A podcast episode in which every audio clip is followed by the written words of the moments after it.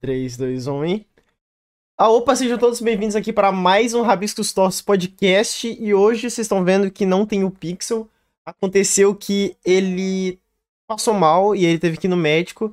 E ele não conseguiu ver o filme também. Então, por causa disso, hoje tá só eu e o tal do Matzilla.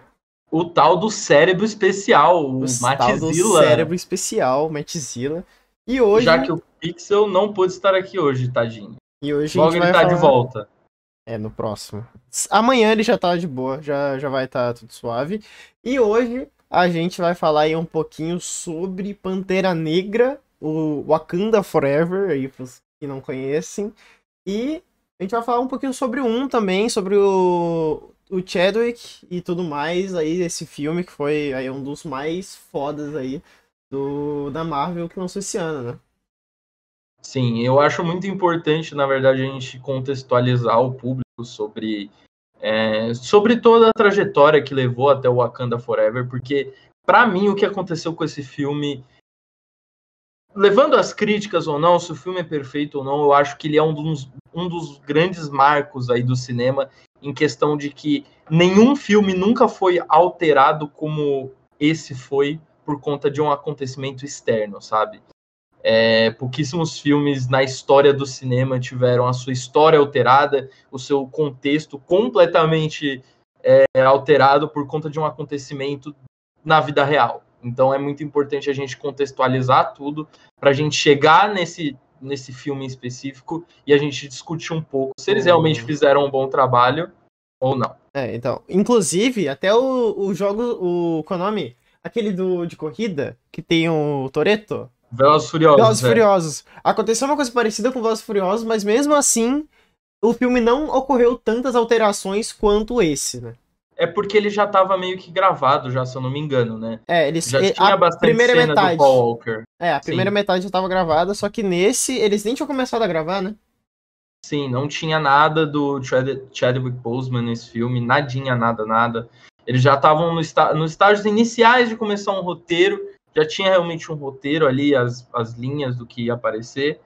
E aí, infelizmente, aconteceu o falecimento de, do Chadwick. Mas antes de tudo, a gente tem que falar do primeiro filme, voltando lá para 2017. Eu sou apaixonado em Pantera Negra 1, assim, desde sempre, desde que eu assisti da primeira vez em 2017, para mim foi um filme é, é um filme, sabe? Eu, Definitivamente coisa... é um filme da Marvel.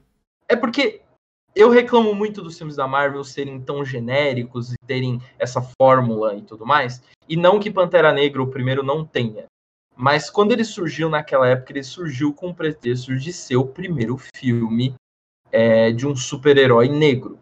Sim. Ele não é o primeiro filme de herói negro, porque tem Blade, mas ele não é bem um super-herói, então eles conseguiram é, dar a volta nisso e falar que Pantera Negra é o primeiro mas ele tinha esse pretexto e essa importância na época de ter, de ter, é, de trazer essa representatividade muito importante, principalmente de um personagem que carrega um peso tão cultural quanto o Pantera Negra. O Pantera Negra tem um peso cultural muito grande nos quadrinhos, é, não só nos quadrinhos, como em toda a sua criação, é, em como ele foi concebido lá na época que ele saiu, com todo o contexto da, da luta pelos direitos civis da população negra e tudo mais. Então, era muito importante pela primeira vez ter um filme do Pantera Negra, independente de tudo. Então, em 2017 saiu o filme, e é um filme que eu considero o melhor filme da Marvel, para mim. Uhum. Ele pode não ser o melhor é, tecnicamente, ele tem os seus problemas. Eu acho que o Ryan Coogler, o Ryan Coogler dirigiu esse filme, ele foi escolhido para dirigir o Pantera Negra. Ele antes tinha sido diretor de Creed, que é um ótimo filme com o Michael B. Jordan, é, que é uma continuação espiritual do Rock Balboa e é um filme com um protagonista negro também. É, e ele trouxe o Michael Jordan, o Michael B. Jordan desse filme para o Pantera Negra 1. Então, você vê, tem um diretor negro, eles começaram a escolher o elenco. Eu, se eu não me engano, 80% do elenco de Pantera Negra era negro o que era uma, uma, é uma coisa muito incomum em Hollywood, Sim. sabe? É, então, tudo isso na época, quando foram surgindo as notícias e tudo sobre o filme, era muito importante, era um impacto muito grande. Do tipo, pô, eles realmente estão fazendo uma coisa diferente. E cada coisa que saía, cada imagem de set, cada trailer, cada teaser, cada anúncio, era um, um deleite diferente de que a gente estava recebendo é, uma coisa que a gente nunca tinha recebido antes da Marvel. Então, surge o filme do Pantera Negra, é, com o Chadwick Boseman como Pantera Negra. Ele já tinha aparecido antes em Capitão América Guerra Civil, que já era incrível, já de Sim. primeira já era muito bom. E então chegamos no filme, né? E, e, o impacto cultural que Pantera Negra teve na época foi extraordinário. Foi assim, é, é, viver naquela época foi muito bom, de ver não só não só como o filme cresceu em questão, ele bateu um bilhão de dólares, teve uma bilheteria absurda e tudo mais, mas também ver como esse filme ele se tornou um, um monumento. Um marco, pra... né? Pra Marvel. Foi, tipo, Sim. um dos Sim. filmes mais, tipo. É, bem. Assim, entre os filmes da Marvel, esse foi um dos mais bem construídos, tá ligado? Porque ele não é. Ah, vamos fazer um filme onde se passa em Nova York e as pessoas vão, tipo, vamos destruir Nova York inteira e depois a gente vai vai resolver tudo, sabe? Tipo, não é assim que funciona no Pantera Negra. Eles têm a própria cultura, eles têm um esse peso, né? E lá eles usam o Vibranium. E o Vibranium é um dos, um dos negócios que são apresentados um pouco depois. E é uma tecnologia que é só de lá, de Wakanda, né? É, você não vê nenhum outro Sim. país, nenhum outro negócio, inclusive, né, eles. O, o, o próprio filme 2 ele começa já falando sobre isso. Né? Sobre Sim. o crânio. Certo. Mano, é que assim, é o seguinte, o, o primeiro filme, ele tem toda essa temática do enfim, o que você estava falando do Vibranium é, é uma das partes mais importantes sobre Pantera Negra, porque é muito da temática do filme sobre colonialismo, né? Então, uhum. você tem essa nação super tecnológica no meio da África, com um dos minérios mais poderosos do planeta. Eles detêm toda essa riqueza e toda a temática do filme, além de ser pautada é, no dilema do Killmonger e tudo mais, é pautada no dilema de colonizadores, conquistadores, querendo chegar em Wakanda e tirar o Vibranium dos Wakandanos. Então, é, é, é, esse é um pedaço muito importante de toda essa história. É você pegar um contexto que já se envolve com os povos africanos que foram explorados é, ininterruptamente ao longo da história, tiveram seus recursos tirados e tudo mais, e colocado ali também, mas dessa vez eles estão com uma nação é, é, que representa tudo que é Wakanda, que uhum. é a uhum. maior nação do, do, planeta, a mais rica e poderosa, e que mesmo assim ela está sendo explorada. Tá? Mesmo assim, o, os países imperialistas estão tentando é, explorar o Wakanda. É, e eles também fazem golpes, né? Eles atacam o Wakanda diretamente com forças militares. E você vê que é meio uma parada meio que, tipo, o governo nunca se mostra ligar muito, né? Sim, é, eles não se importam se o Wakanda. Na verdade, eles são eles, eles são coniventes a isso, acho que é essa palavra, né? É, eles, eles, eles inclusive, querem eles querem que isso aconteça, que eles querem o Vibranium. Porque o Vibranium, eles veem como uma, como uma arma muito importante, muito forte ali. Porque você vê, a diferença entre a sociedade do mundo sem o Vibranium e com o Vibranium, você vê que é completamente diferente. O Wakanda é um, um local que, mesmo estando no meio da mata, né, que eles têm acesso só pelo rio, eles conseguem é, naves super tecnológicas, eles não têm nenhum problema, assim, estruturalmente falando, na cidade. É, pelo contrário, eles demonstram que é uma sociedade muito bem desenvolvida e é uma sociedade que tá muito bem com a sua própria cultura. Inclusive, você vê que, a, que as guerreiras, elas usam lanças. Sim. O próprio, tem- o próprio Pantera, o próprio Pantera, ele também não usa armas, né? Ele usa as garras, o, o traje, né? E na maioria das vezes não é de forma letal. Ele sempre. Se você percebeu, claro que é porque é um filme da Marvel, mas na maioria das vezes não é de forma letal que eles usam esse, esses, essas armas, enfim. É, então toda essa temática do filme é muito importante é, ali na história. E isso envolve também o vilão do filme, que é o Killmonger, que é algo muito importante também na sequência. É, o Killmonger, ele, ele tem essa temática dele ter crescido fora de Wakanda, ele é um wakandano que foi deixado fora de Wakanda, e ele, ele cresce em outro contexto, num contexto onde ele vive numa sociedade onde ele é marginalizado, numa sociedade onde ele não tem as riquezas que o Wakanda tem, então ele cria essa essa essa inveja em relação ao T'Challa e o Wakanda. Então toda a temática do filme é sobre se Wakanda deveria compartilhar esses bens ao mundo, sabe? Uhum. Se, se o mundo mereceria ter esses bens compartilhados a eles. Porque, claro, se, se usado da forma correta, porque o Vibranium, né, dentro do universo Marvel, ele não é usado só como forma de, enfim, de, de arma. Ele também é usado É, então, para é o- medicamento, ele é usado para diversas outras funções. Então, ter isso no resto do mundo seria, é, assim, é, revolucionário. Então, o objetivo do Killmonger é exatamente chegar lá e, e trazer essas coisas para o nosso mundo para conseguir libertar o povo negro de toda a opressão que eles têm sofrido a, a todo esse tempo e tudo mais. Enquanto o Wakanda ficou lá, é, isolada por anos, se escondendo, que o Monger acredita que eles precisam revidar. E aí entra toda a temática do filme, entra todo o dilema do T'Challa também, que ele precisa decidir se talvez o Killmonger esteja certo. Porque o Killmonger, ele é um vilão muito humano, ele é um vilão muito real, ele é um vilão muito... é, a, a motivação dele é muito compreensível. Não é um vilão que você olha... é, E o plano dele também é, é- faz sentido, né? Tipo assim, o plano dele é ótimo. tendo, tendo, tendo noção do, do histórico dele, tendo noção de tudo que ele passou, o plano dele faz sentido. É uma coisa assim que você vê muito é, na Marvel, que ela, ela peca sempre em um e outro. Ela sempre peca ou na motivação do personagem, que ela é muito fútil, é, ou o, o objetivo final dele não faz sentido.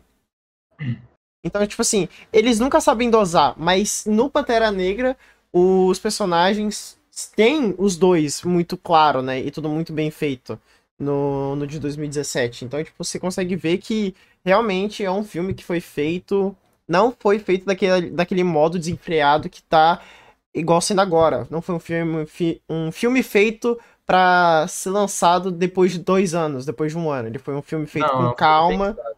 foi bem pensado. Provavelmente teve. Mudaram coisas no roteiro, né? Pra adaptar, conseguir ficar fechado mais certinho. E é, é aquele negócio que a gente não tá sentindo mais hoje em dia, né? Pelo, dentro do- dos filmes da Marvel. Eles Sim. são feitos em muito pouco tempo. Não dá tempo de você amadurecer uma ideia. E como você falou, é um filme pensado em todos os aspectos, não só em história, como eu falei agora, de temática, de como os personagens são realistas, como eles são críveis, como o protagonista é impactado pelo vilão e, e ele realmente muda com essa relação, mas também em todos os outros aspectos da produção. O figurino é sensacional, é, é lindo, é, o figurino dos Wakandanos, das Dora Milaje, é, toda a- o design de produção Wakanda em si é linda, ela, Sim, ela, é muito- ela carrega uma, um peso cultural muito grande, sabe? Carrega uma, um visual muito. Que, que parece até, ao mesmo tempo que parece muito terráqueo, parece muito alienígena também, sabe? É, Sim. coisa de outro mundo. É, também na trilha sonora, que usa muito de batidas africanas, se inspira muito É... E você fica imerso ali, né? Tipo, você consegue Sim. sentir que aquele filme foi feito de fato pensando na cultura. É um filme é, cultural, sabe? Tipo, você consegue ver em tudo. O, o, nossa, o figurino de Wakanda foi um dos figurinos mais lindos que eu vi. Não, é no, é lindo, é cinema. lindo. O figurino das Dora Milaje, assim, é, é, é ridículo de lindo. É ridículo, ridículo. Tanto que no filme eles têm até uma atenção específica em criar um sotaque específico para Wakanda. Sim, o sotaque deles é muito. É, é, assim, eu nunca tinha visto. Só que, tipo, ele soa de um jeito tão. tão bonito, sabe? É um filme que você é, consegue. É melódico. É melódico e ele é uma parada que você não vê. Eu, eu nunca nunca tinha escutado, assim, eles não pegaram, não sei se eles pegaram um sotaque que já existe ou se eles criaram do zero um sotaque. Se sabe? eu não me engano, é uma combinação de alguns sotaques africanos de regiões da África, é, mas ele é próprio, ele não é, ele é criado para o filme mesmo, uhum. para mostrar que é uma nação nova, enfim, mas que ainda carrega as, as enfim, herda partes da, do restante da África. Então, enfim, eu, eu acho isso sensacional. Tudo isso é muito, é muito lindo, é muito lindo, é muito, é muito cultural, é humano, tudo. Eu amo esse filme em todos os aspectos. Ele tem os problemas dele, Marvel, que é às vezes tem piadinha demais, tem aqueles momentos de CGI cagado, mas ele é um filme. Ele é um filme. Uhum. É, ele tem uma conclusão satisfatória, uma conclusão que altera o personagem para sempre, uma conclusão que altera até todo o MCU sem perceber. Enfim, é, é um filme muito bom. Eu amo esse filme. E é um filme muito importante também. Óbvio que quando ele saiu, é, eu lembro que eu, nossa, na época eu me emocionei muito quando eu via imagens assim do Chadwick Boseman é, autografando para crianças negras, crianças vestidas de pantera negra, se vendo no herói, sabe? Isso aí é uma coisa, é uma coisa tão, é, é tão é tão doido, sabe? Porque para mim, pelo menos, isso nunca tinha passado na minha cabeça antes, sabe? Sim. Do tipo, eu tenho um herói para me identificar, porque heróis A gente brancos... sempre teve, a gente sempre teve essa é a parada. Por exemplo, eu e você, Exato. a gente cresceu vendo. É, quando a gente nasceu, já existia o nosso, o nosso herói, ele já era mundialmente famoso. Homem-Aranha, quando a gente nasceu, já existia, ele já era o Homem-Aranha. Então já foi muito mais com... fácil. É. Já tinha filme com milhões de dólares, sabe? Já tinha filme com milhões de dólares, já tinha jogo, já tinha camisa, já tinha tudo. Sabe? E tipo... o Pantera Negra, ele foi só aparecer assim. Em qualquer outra mídia, acho que ele deve ter aparecido em algumas animações, se não me engano, mas acho que não chegou a aparecer.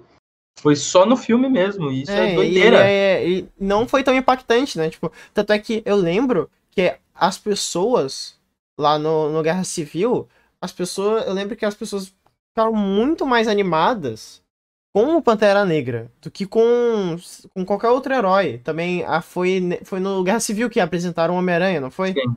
Sim. Então, e eu, tipo assim, eu lembro que na época eu gostei muito da Guerra Civil porque apresentou dois heróis muito, muito bons. Eu sou, eu gosto bastante. Tanto é que eu tenho uma miniatura tanto do Homem-Aranha da, daquele filme, quanto do Pantera Negra daquele filme. Sim, eu adoro os dois ficam, filme. Os dois ficam aqui na minha mesa.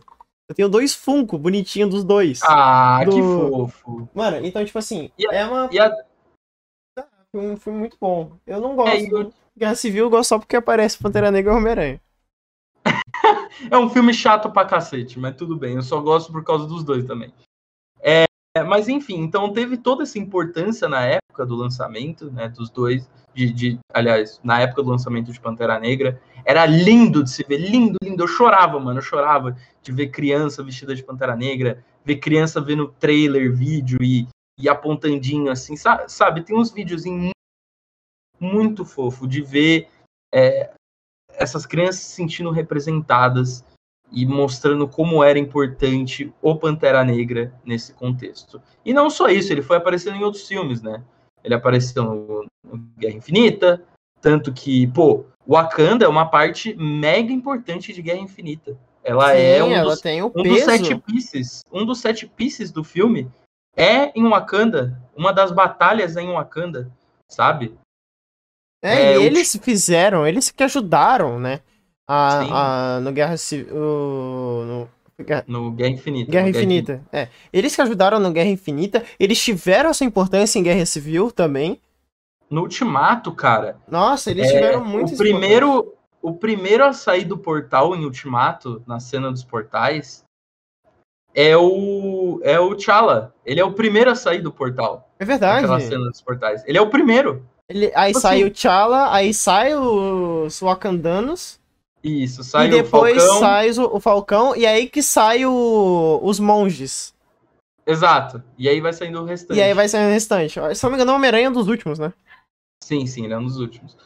Mas enfim, então tem todo essa esse contexto aí do Pantera Negra no universo Marvel, é, tudo o quão importante foi. E aí, se eu não me engano, eu não me lembro o ano, foi 2020. É, em 2000 e verificou aí pra nós. Deixa eu ver. Que o. o O Chadwick faleceu. ah, deixa eu ver aqui. Chadwick Boseman. Ah, foi em 3 de setembro de 2020. É, em 3 de setembro de 2020. 28 de agosto. O 28 de sepultamento agosto? dele foi em 3 de setembro. Ah, tá. É, em 28 de agosto de 2020, há dois anos, a gente perde o Chadwick Boseman, né? É um choque enorme, ninguém esperava. Ele não, nada. ele não falou, né? As pessoas, né, como, como a gente tinha comentado, ah, antes, acho que antes de começar a gravar, foi uma parada que as pessoas antigamente, antes de saber, achavam que ele tinha começado a usar drogas, né? Porque ele ficou Sim. muito magro do nada. Sim, ele, come- ele fez um vídeo é, durante a Covid-19, começando uma iniciativa para ajudar povos africanos que estavam passando pela Covid. né? Ele começou uma, uma iniciativa, enfim, e ele gravou um vídeo. Ó, para você ver como esse cara ele era foda.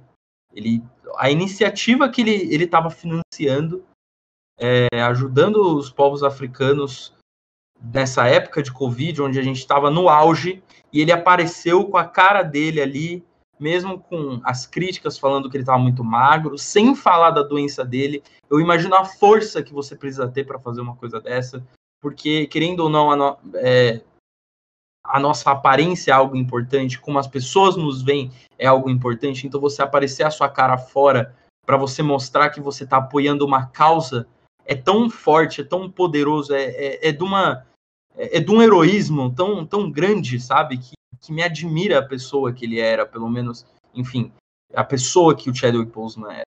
Então, então começaram esses comentários de que ele tava muito magro, e aí você sabe, a internet é uma bosta.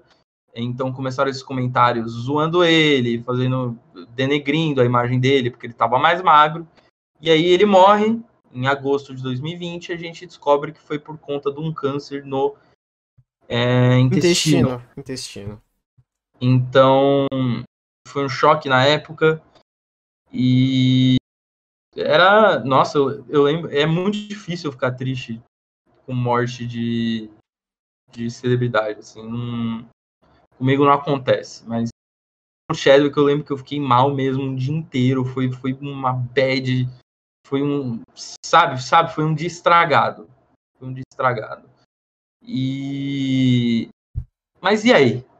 como seria agora o futuro do Pantera, Negra. Porque, e, sei. nada. O... Ah, Mas qual seria o futuro do Pantera Negra agora no MCU sem o Chadwick Boseman? E aí na época surgiram-se um monte de teoria. Ah, vão fazer recasting, ai, vão vão vão passar o manto para outra pessoa, o que, que eles vão fazer? E eu imagino que lá eu dentro lembro também- que também falaram que ia fazer a mesma coisa que os Velozes Furiosos. Iriam procu- procurar um ator parecido com ele e iriam Ah, é, colocar um CG CGI, fazer um deepfake. de- fazer um deepfake dele.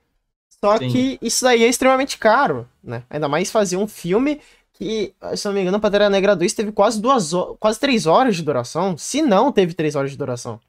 Tem duas horas e meia, se eu não me engano. E duas horas e meia? É. Eu só É um filme longo ainda, mas não chega a ser três horas. São duas horas. Opa. Duas horas e quarenta. São quase três horas Nossa. de filme. Quase três horas de filme. Então, assim, fazer duas horas e quarenta de deep é meio complicado. E ia sair muito caro. É muito dinheiro. É ia muito ser dinheiro. muito dinheiro pra fazer. Então, E é- meio que tava fora de cogitação, né? E aí tava todo mundo fragilizado, eles já tinham um roteiro sendo preparado, um roteiro que inclusive não seria muito diferente desse, tá? É, é, seria, óbvio, muita coisa teria mudado, mas eu acho que o Namor seria o vilão ainda, ainda a gente teria é, enfim, todo o contexto é, do Vibranium de novo, isso Sim. tudo já tava no roteiro.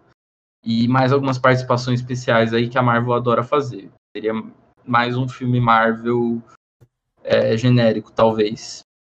E aí então eles começaram a reescrever o roteiro agora com a ideia de ser uma homenagem ao Chadwick Boseman. Tanto que o nome do filme não é, apesar do título ser Pantera Negra, é Wakanda Forever, que é o subtítulo que está em destaque, assim em Capitão América Guerra Civil, o Civil War era o destaque. Então, é, na teoria, né, pelo menos quando eu fui, quando os trailers começaram a sair, e anúncio e tudo mais, Eles eu, anunciavam como Wakanda Forever. é, eu tinha a ideia de que seria não um filme sobre o Pantera Negra, mas sobre o Wakanda em si. Mas Uhum. isso a gente já chega quando a gente for falar sobre o filme. Enfim, o Cash estava muito, é, muito chateado e tudo mais. Existe esse luto de um colega de trabalho, um amigo ter falecido. E tinha um peso muito grande para fazer esse filme. Né? É um peso muito grande. Que você precisa trazer uma homenagem pro Chadwick ao mesmo tempo que você se faz um filme. Né? E ao mesmo tempo que você faz um filme dentro do universo Marvel. Então é um- uma série de pesos aí que você está carregando E, e era o ficaram desafio, nas né? costas. Era um desafio que ficou nas costas do Ryan Coogler. É, o desafio ficou no- em cima dele de fazer uma homenagem e ainda assim conseguir fazer um, um filme de herói. Exato, exato. Porque, e aí não era qualquer herói.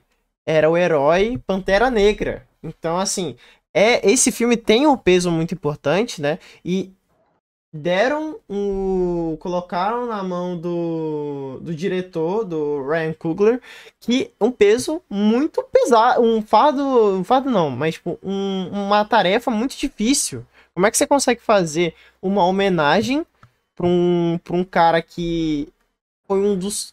Ele foi a pessoa que foi o Pantera Negra, porque quando você pensa em Pantera Negra, você não pensa em Pantera Negra do quadrinho, você pensa nele. Sim, é igual o Robert. Downey Jr., que você quando fala Homem de Ferro, você pensa no próprio, na- no próprio cara. Tanto é que muitas pessoas, quando viam o Chadwick, é, chamavam ele por Pantera Negra, não por Chadwick. É, Muita gente não Sim. sabe nem o nome dele. Sim. Então, Sim, porque ele virou a cara do personagem, né? Então, assim, a gente tem que ver essa, esse peso que foi dado e, e a importância. E aí, você acha que ele supriu essa importância, esse filme? que se- Ó, eu vou falar uma parada aqui boa, que eu adoro falar toda vez. É, eu acho o Marvete emocionado, em primeiro lugar.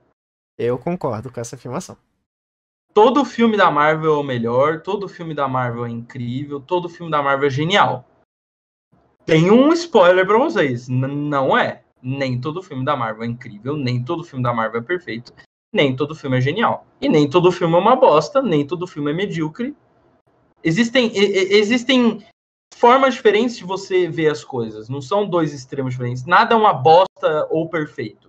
As coisas são uma série de tem uma série de, de pequenas sessões ali no meio pra gente E definir fatores que, que importam e que.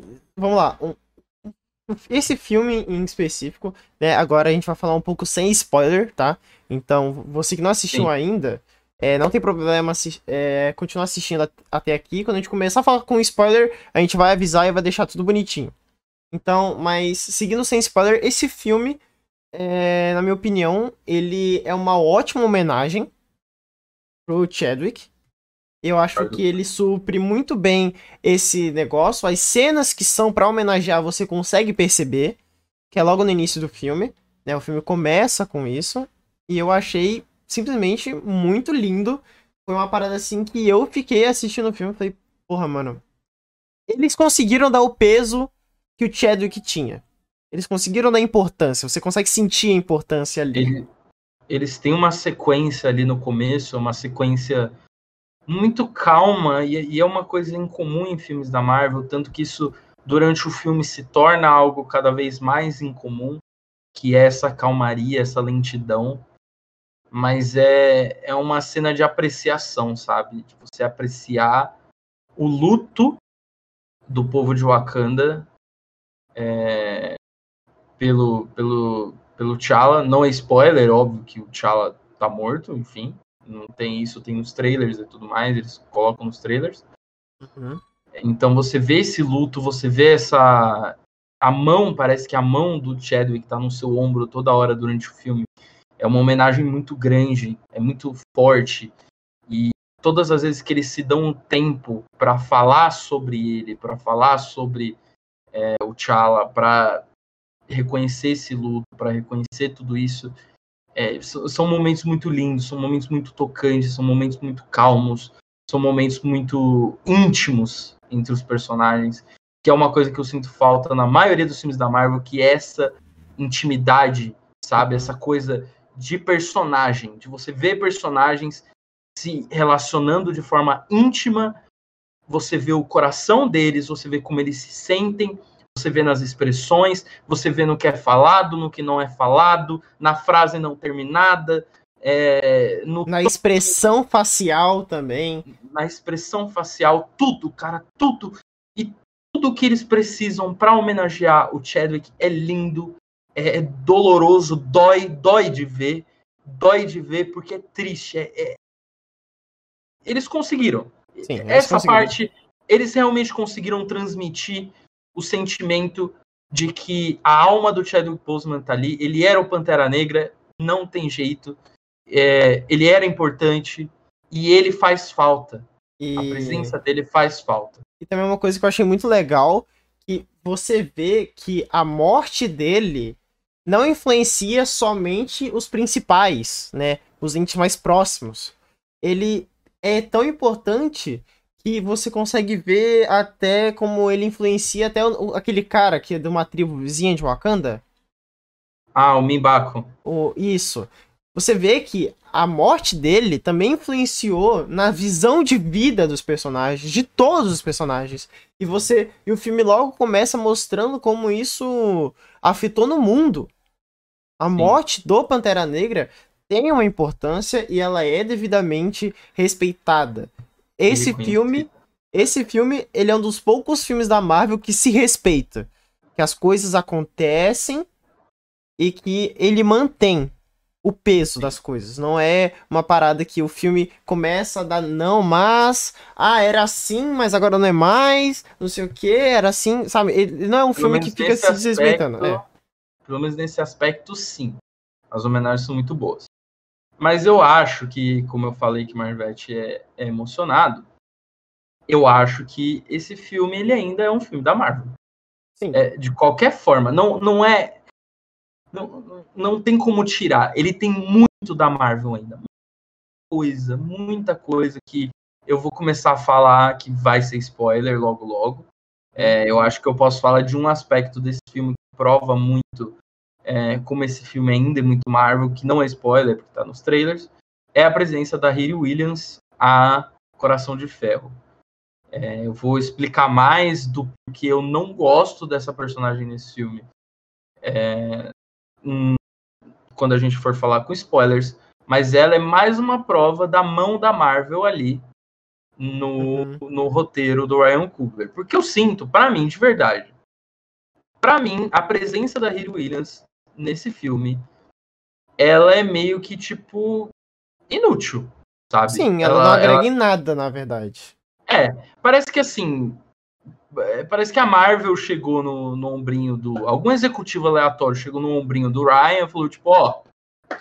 Legado do Chadwick e tal, né?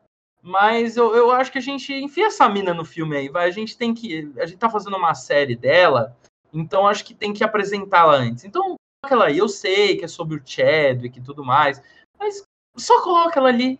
É o, é o Homem de Ferro, as, as pessoas Dá seus É, pulos ela, ela é ela- coração de ferro, bota, bota, porque tipo assim, é, você consegue ver que isso, isso acontecendo, né? É, a Marvel como empresa, eles meio que, não sei, parece uma uma uma corrida desesperada pra colocar mais heróis novos, porque tem muito herói antigo saindo. Sim. Não, não vai ter mais o Homem de Ferro, o Pantera Negra também não, o Capitão América também não. Então, tipo assim, eles estão querendo colocar vários heróis novos pra ver se consegue suprir. Eu sinto que esse filme ele sofre o que Homem de Ferro 2 sofreu. Homem de Ferro 2, ele é um filme que ele é ruim. É um filme ruim. Mas ele era para ser bom. O roteiro dele envolvia luto, envolvia problemas paternos e, enfim, ele tinha todo um roteiro preparado e aí a Marvel foi lá e meteu, falou aí o John Favreau, que era o diretor. Não dá para colocar um, uma, uma viúva negra aí não? não dá pra colocar o Nick Fury, porque a gente meio que tem que montar aí o filme dos Vingadores. E não, não dá pra fazer filme da, da viúva, não tem como. Vamos colocar ela aí. Isso estragou totalmente a narrativa do filme, torna o filme mais longo do que ele realmente é. E pra mim é o que esse filme sofre. Por sorte, esse filme ele ainda é muito bem encaminhado por pela direção, Ryan Coogler, pelo roteiro, pelas homenagens, pelas atuações. Tudo isso eu acho muito bem encaminhado. É, só que eu sinto que esse filme só não é um filme que poderia ser o melhor da Marvel, porque ele tem muita gordura. Ele tem muita gordura de universo compartilhado, muita gordura de Fórmula Marvel, que a Marvel precisa se libertar o mais rápido possível, porque realmente é cansativo e tá saturando, é um fato, não tem como fugir disso. Não tem como fugir disso. Então, enfim, nessa questão das participações especiais e tudo mais, é isso. Hum. Falando sobre o vilão, sem spoilers, sensacional. Sensacional. Eu amei o vilão. Amei, amei, amei, amei o vilão. Tenho minhas ressalvas. Provavelmente minhas ressalvas são iguais a do Malfa, tá? Sim. A do Malfas. Mas eu amei o vilão. Assim, como a presença dele como vilão é, é, é muito boa. Do, do ator, enfim, da atuação dele e, e o- os poderes dele, como a trama coloca ele, a importância dele, eu acho que é realmente muito boa. Eu acho que ele é realmente um vilão bom. Não é um Killmonger, não chega nem aos pés do Killmonger, mas é um vilão muito bom. Como sempre, assim como o primeiro Pantera Negra, tudo muito bem encaminhado é, na parte cultural. A parte cultural ainda é muito maravilhosa. A trilha é, do Ludwig Não, Göransson perfeita, é perfeita. muito linda, muito linda, muito linda. Sério, eu acho que a trilha desse filme ainda é melhor do que a do primeiro, inclusive. É, é, os figurinos são lindos, Perfeito. tanto para os wakandanos quanto para para a parte do, do namoro e tudo mais. Muito lindo, toda essa parte de design de produção. Tem, claro, o seu CGIzinho, às vezes, aquela tela verde tosca, escrota da Marvel. Tem, dá pra ver, me tirou do filme várias vezes, mas muito lindo. O que me incomoda nesse filme, em relação à fotografia, esse filme é escuro pra caralho. Eu também achei ele muito escuro. É muito escuro, mano. Tipo assim, eu comparo com Aquaman. Eu acho Aquaman, eu não acho Aquaman um filme, ai, um filme foda, não. Eu acho um filme é um filme. É um É um dos filme filmes de que existe da DC. Mas eu acho que o James Wan, naquele filme, ele foi capaz de criar um universo é, aquático muito, muito lindo. Muito lindo, colorido, brilhante, é, é, que é gostoso de ver. E aqui, todas as cenas na água, eu ficava com sono, porque tava muito escuro. É, o Parecia filme... que e- e- Parecia que meu cérebro avisava, ó, tá escurinho, vamos dar uma sonequinha? Vamos? E uma coisa também que eu, eu percebi é que eu fiquei muito confuso na, nas cenas é, que, que se passavam na água, porque eu não conseguia ver se eles eram. Isso, isso apareceu no trailer, se não me engano. Eles seriam azuis. Sim. É, não tinha como ver, né? Não tinha como ver. E aí, tipo, eu não sabia se eles eram azuis dentro da água e fora. Porque fora era durante o dia, então você conseguia ver isso de boa. Mas dentro da água eu não sabia se eles eram azuis. E eu fiquei muito Se confuso. eu não me engano, dentro da água eles não são azuis. É, então, teve cenas. Mas não dá para saber. É, teve cenas assim, os generais lá, né, os principais, né, do... Eles não são azuis dentro da água. Só que eu pensei assim, Sim. tá, será que eles são uma exceção? Ou será que é a será? regra? É, então, será que é a regra? Esse é o problema. O filme é muito escuro para você saber. Não tem. E aí o pessoal veio com a justificativa, né? Porque sempre tem a justificativa. Sempre tem. Sempre tem como defender. Ai, mas por que é um tom mais realista? Não pode comparar com Aquaman. Já que é um tom mais realista e é um filme sobre luto, as coisas são mais escuras. Isso aí não é desculpa, amigo. Desculpa. Não é desculpa. Isso aí não é. Eu, eu não acho que faz sentido. É, não. Porque não... uma fotografia escura não significa. Uma fotografia clara não significa uma fotografia bonita, assim como uma fotografia escura não significa uma fotografia feia. Tem fotografias de filmes que são escuras que continuam sendo muito bonitas. Sim. Então, assim, o que e... acontece aqui é que o filme só é escuro mesmo.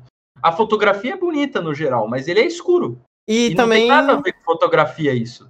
É só que ele é muito escuro. E também não Sim. faz sentido porque na, na hora da homenagem pro, pro T'Challa, não é nada escuro. É durante o dia.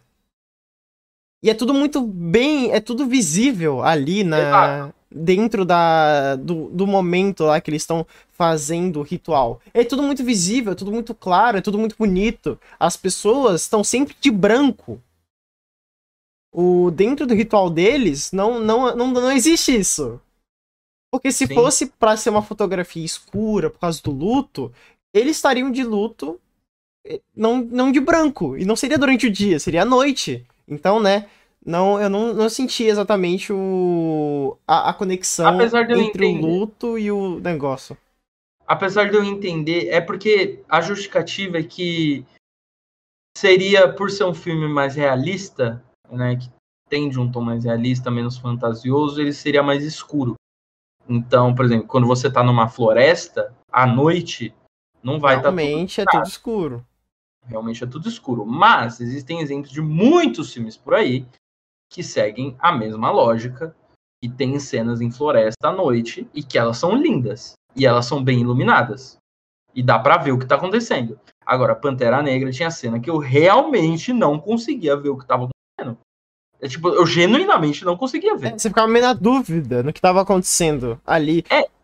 E mesmo se A do navio também. Não, a do navio. A do navio é muito escuro, mano. É tipo, muito escuro. eu demorei para reconhecer o que tava acontecendo porque justamente por causa disso. Que a cena tava tudo muito. Não tava com iluminação boa. Eu, eu, a iluminação realmente foi algo que eu também acho que deu a. Foi uma parada que me tirou algumas vezes do filme. Sim, Porque, assim, é... eu tava assistindo assim, focado, e aí do nada uma cena e eu. Puta, o que tá acontecendo? É, outra coisa legal no filme, da parte cultural, agora, parando de falar um pouco da, da iluminação, são os rituais. Eu acho os rituais do filme muito lindos. Eu gostei. Esse filme foca muito em rituais várias vezes, várias, várias vezes. Várias Eles vezes. falam de rituais diferentes, tanto da tribo do, dos Wakandanos quanto da tribo do Namoro. Eu acho isso muito, é uma coisa muito bonita também que eu gostaria de pontuar. É, mas enfim. É, você quer passar já para os spoilers? É, já vamos será? spoilers, então? Porque não dá, não tem como não falar desse é, então. Então agora, a partir deste momento, a gente vai começar a falar sobre spoilers. Então você que não assistiu e quer assistir e não quer tomar spoiler, é o seu momento de pausar o vídeo e voltar quando você terminar de assistir é agora.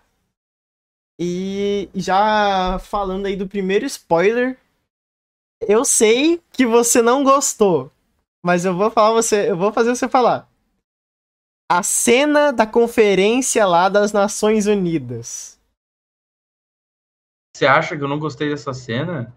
Você falou que não gostou dessa cena. Eu, co, pera, qual cena em específico? A primeira. Não, a primeira? É eu falei que eu não gostei. Falou que você não gostou. Mentira, eu gostei dessa cena. Você gostou da cena? Eu também tinha. eu- foi uma das cenas assim que eu achei mais fodas. que, tipo, mostrava. Era o quê? Era uma, uma da França. Era a mulher era da França e o cara era da onde? Ah, tinha, tinha uma mina da França que tava enchendo o saco e o outro cara eu não sei. É, Provavelmente que era eles não inglês. citam. Provavelmente É, era britânico. É, ele lá. era britânico. Então tinha um, tinha um britânico e uma francesa ali falando sobre que a Wakanda está se. está.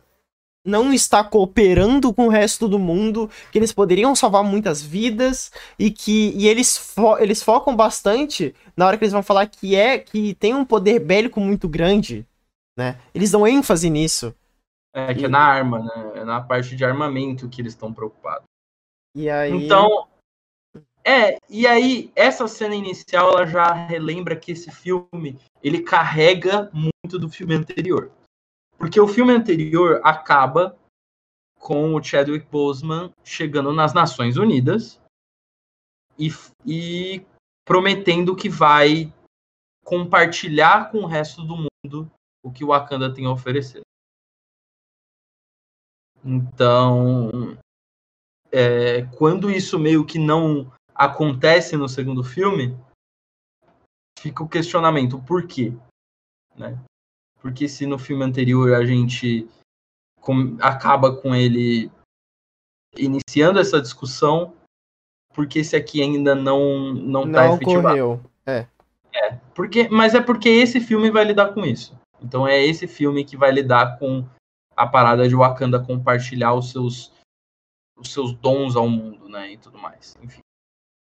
O que eu não gostei de verdade nesse filme, né, eu, eu não vou conseguir por partes aqui não, desculpa. Uhum. Eu vou ir pelo que eu mais odeio até o que eu mais gosto.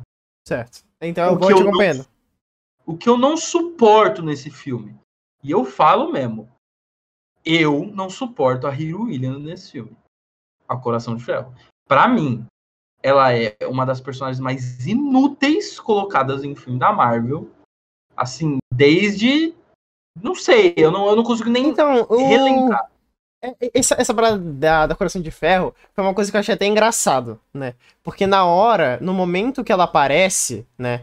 Ela aparece como uma garota que fez não sei o que e ela é fodinha na Cara, faculdade esse é o dela. tipo de personagem que eu mais odeio. É o adolescente, Deus Ex Machina, super inteligente pra caralho, que Sem, sem motivo nenhum. Ela é inteligente e ponto. Ela só é inteligente. E ela é só isso também. E ela. tem e ela... Então, ela e eles citam história. elas, elas, eles citam, assim, eles dão, eles só colocaram no filme só pra falar que tem. Ela cita o irmão dela, não fala quem é, ela só cita que tinha um irmão que ensinou que ela sabe, foda-se quem é esse irmão, não fala nome, não fala nada, e ela cita um pai, que tava E ajudando só. no carro. E só. É.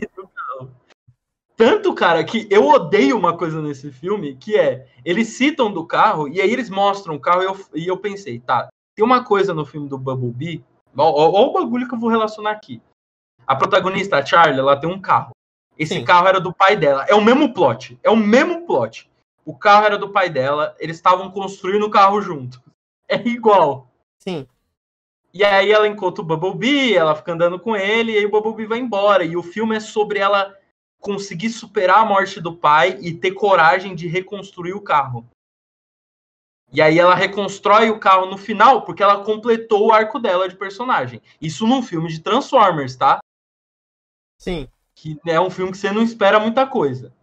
Aí num filme da Marvel, eles colocam uma ideia de plot super legal, que é essa dela não ter terminado o carro que ela tava fazendo com o pai, aparentemente, né? Que é o que fala no filme. Pra no final a Shuri fazer o carro. É, ela pegou todos. Mano, assim, ela pegou o carro, ela remontou o carro, pintou, e aí a cena delas é tipo, nossa, você reconstruiu pra mim? Tamo junto, porra. E pronto, acabou. acabou. Tipo assim, nossa, você construiu sem minha, reconstruiu sem minha permissão uma coisa que eu deveria ter superado pra fazer. Tipo assim, que poderia ter sido um arco pra série dela, sei lá que porra que essa personagem vai Ela, aparecer. ela poderia, ela poderia ter pego as peças do Rio. Ela poderia ter pego todas as peças, juntado todas as peças e falado bem assim: olha, aqui estão as peças do carro do seu pai. É, você se vira. Você pode. Você. Ela poderia ter falado. Eu sei que você tem conhecimento suficiente para lidar com um carro de 1900 e não sei quando. Porque essa filha da puta, tá? Ela. Não sei como ela conseguiu aqueles papel lá do Stark. Que não ah, fala ah, não, também. Mas... Ela, elas vão para aquela garagem dela e ela tem um projeto Stark ali. E não fala da onde ela tirou, do que caralho é aquela porra. Foda-se, ela só tem. Enquanto isso, o Homem-Aranha tá em casa, num apartamento fechado em Nova York, costurando a roupinha dele. Enquanto é. Então.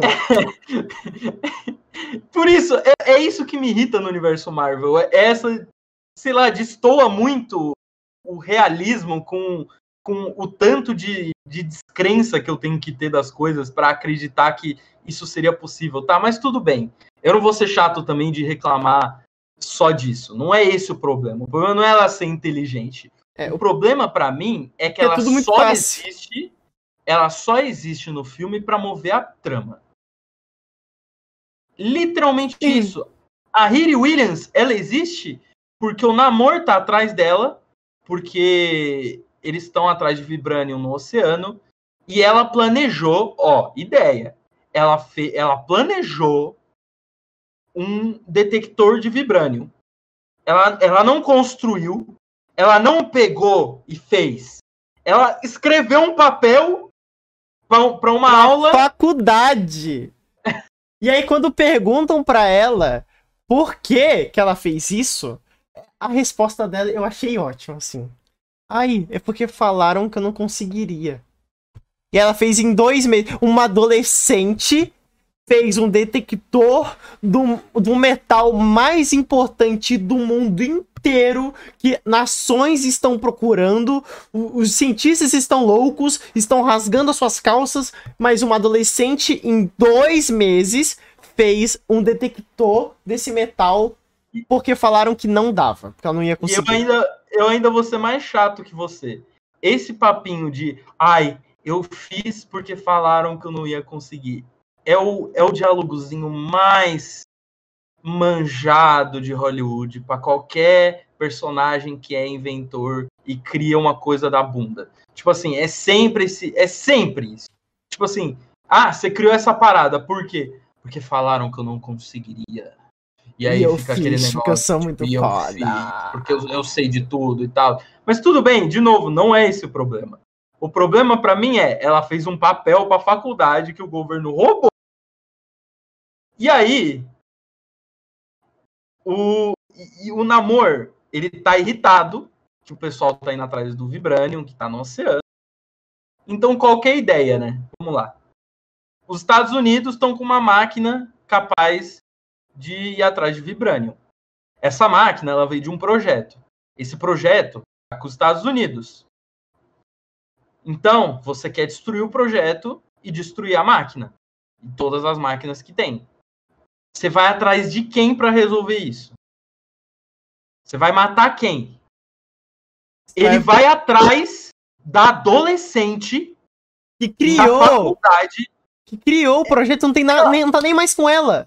Ela desenhou e mandou pro governo, não tá com ela, ela, ela não fez nada.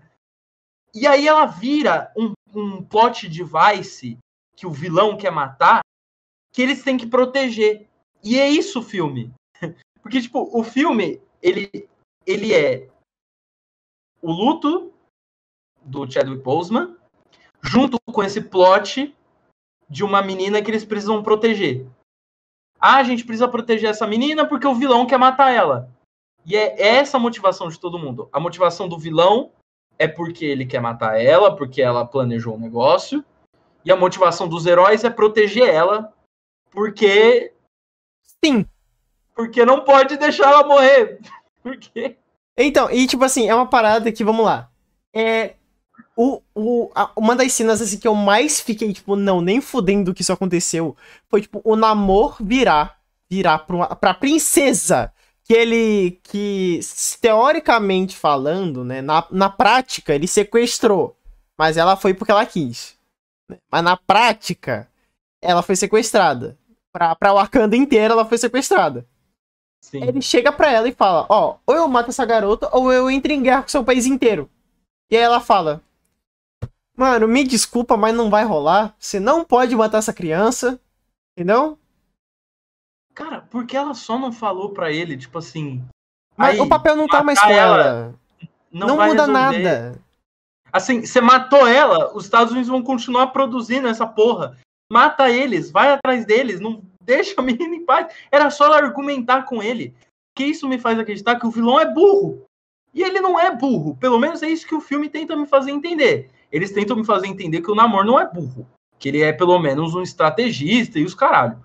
É, ele, é um ele tem o, ele, ele é o líder de uma das de uma nação que se mostra até mais forte que o Wakanda.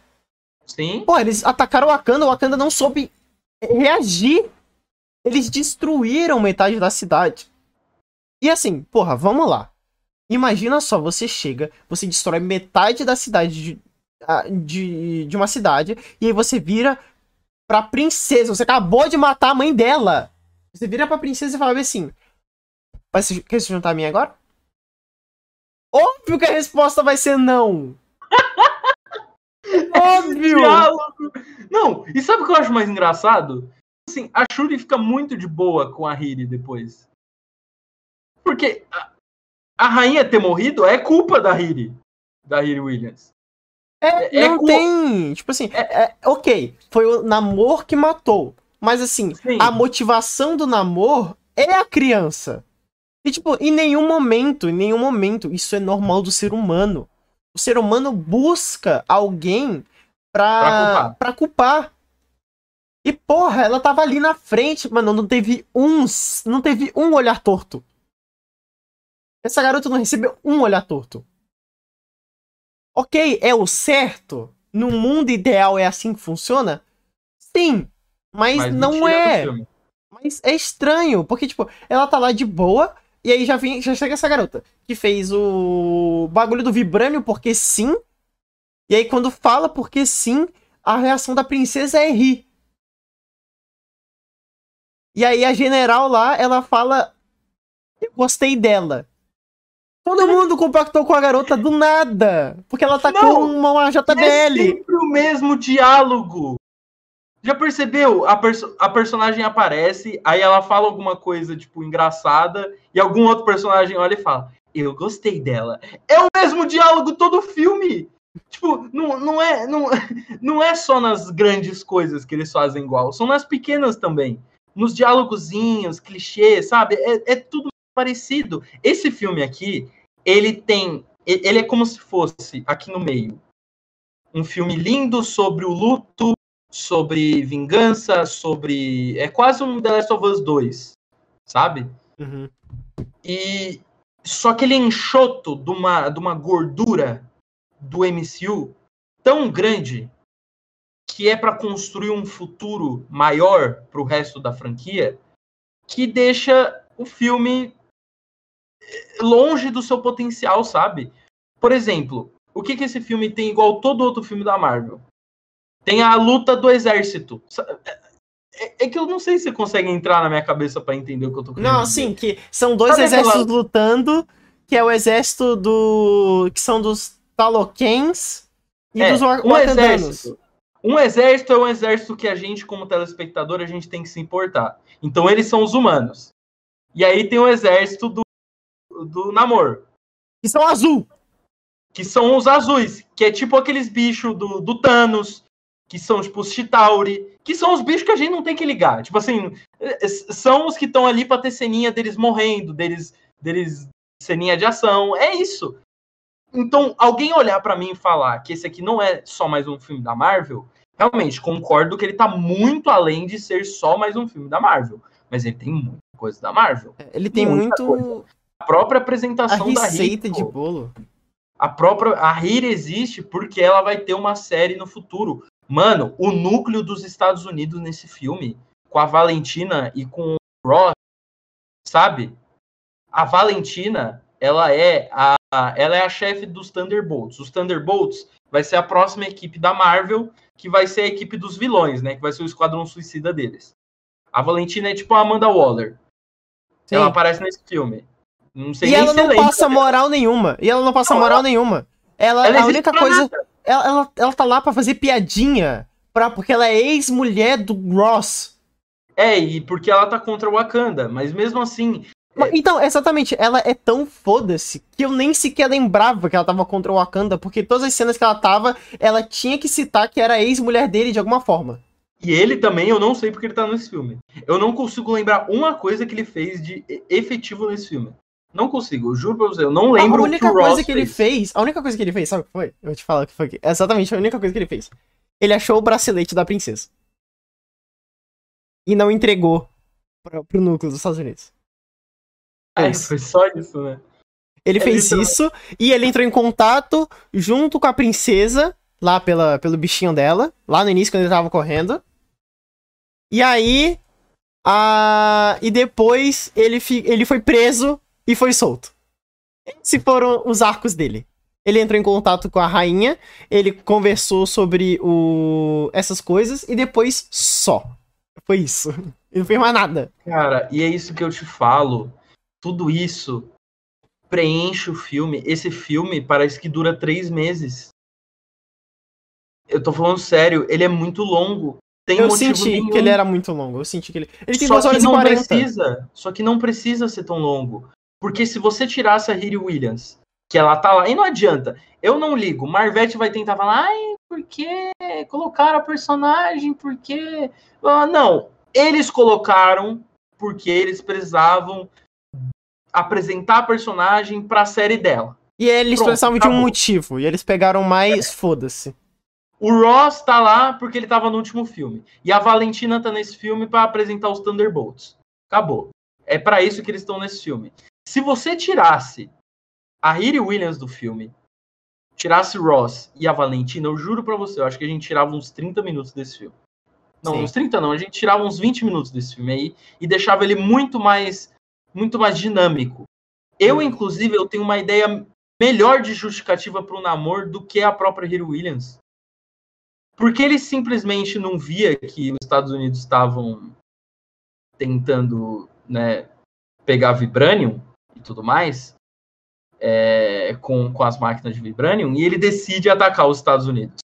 Acabou, não, não precisava da Hyria. Da E como foi que ele chegou nela? É, ah, é porque é conveniência. Ele É chegou nela. Do nada.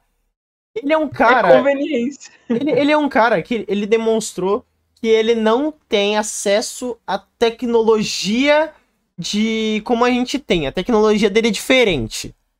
Você vê que, tipo, lá não é umas paradas tecnológicas. Tipo, ele não tem nave. Ele não tem meios de comunicação, tipo, muito foda. Teve uma hora que eu fiquei até meio confuso. Lá na primeira cena que eles entram em contato com os azuis, do- os Talokins, que eu não eu fiquei na dúvida o que que tava traduzindo. Porque teve uma hora que a menina botou a máscara lá de água, que eu não sei o que que é aquilo, aquela máscarazinha. E aí eles estavam fa- conseguindo falar do Maia, é o Maia antigo, não era? É Alguma o mais assim. antigo, sim. Então, e aí alguma coisa tava traduzindo. Eu acho que foi inteligência artificial da princesa. Mas eu acho. Não sei- era da princesa. Eu, Então, ela ativa. Então, Ela ela ativa. Então, eles não têm esse meio de comunicação. Eles falam uma língua antiga, eles falam. Eles não têm como traduzir, porque, pelo que eu, pelo que eu tava entendendo, o- os únicos que falam inglês, né, é, são os, três, os quatro generais e o Namor. O resto, eles falam na língua deles. Então como foi que como foi que rolou essa comunicação? Como foi que eles pegaram essa informação? Da onde foi que eles tiraram? Eles não justificam. Eles só atacam. Ah, a gente sabe que foi ela. Sim. Eu, eu acho que daria pra, como eu falei, daria pra deixar o filme mais se a gente criasse outra justificativa. Eu, eu gosto de reescrever roteiro, você sabe disso, já percebeu? Uhum. É, eu tava lendo aqui o que eu tinha falado quando eu saí do cinema, porque eu tinha pensado numa ideia melhor que tiraria tanto a Shuri quanto eh, que desculpa, que tiraria tanto a Riri como o Ross, como a Valentina do filme. Porque talvez, e eu digo só talvez, a própria Shuri não tivesse descoberto que existe é, Vibranium espalhado pelo mundo e não só em Wakanda. Então ela constrói uma máquina que encontra Vibranium e ela começa a ir atrás do Vibranium. E isso começa o conflito entre Wakanda e o povo do Namor. Eu acredito que essa, essa seria uma justificativa muito mais crível do que uma adolescente na faculdade. Sim, ainda mais que a Shuri tem uma estrutura, né? Pra, pra construir isso, inclusive. E tem uma motivação para ir atrás do Vibranium. Porque ela sabe que o resto do mundo vai querer usar essa porra pro mal. Então ela vai atrás antes que eles cheguem. É, e aí então ela chegava. Sim. Aí você já tirava o núcleo dos Estados Unidos, tirava o Ross, tirava a Valentina, tirava a Hiri e deixava só o Wakanda, Namor. Acabou. Era só isso que a gente precisava. O problema são essas gordurinhas, essas gordurinhas em volta. A Marvel adora colocar gordura. Essas gordurinhas que constroem um futuro, gordurinha é, para deixar o filme mais longo, enfim. E aí focava o filme no luto do Chadwick, que e, é o e foco também E também ia dar uma boa brecha, porque você viu que o Namor, ele quis conversar com ela. Então, nessa conversa, nessa primeira conversa que ele teve com a Shuri, né? Ele conseguiria descobrir sobre o resto do mundo. Como as coisas funcionam. E aí ele iria ter uma. Ele iria virar para eles e falar: Ah, entendi. Então o problema não é não são vocês. Então é o, o problema é o resto do mundo. Então você e vai aí... se juntar comigo pra gente destruir o resto do mundo. Malfas, eu não tô acreditando no que tá acontecendo aqui. A gente criou um filme melhor.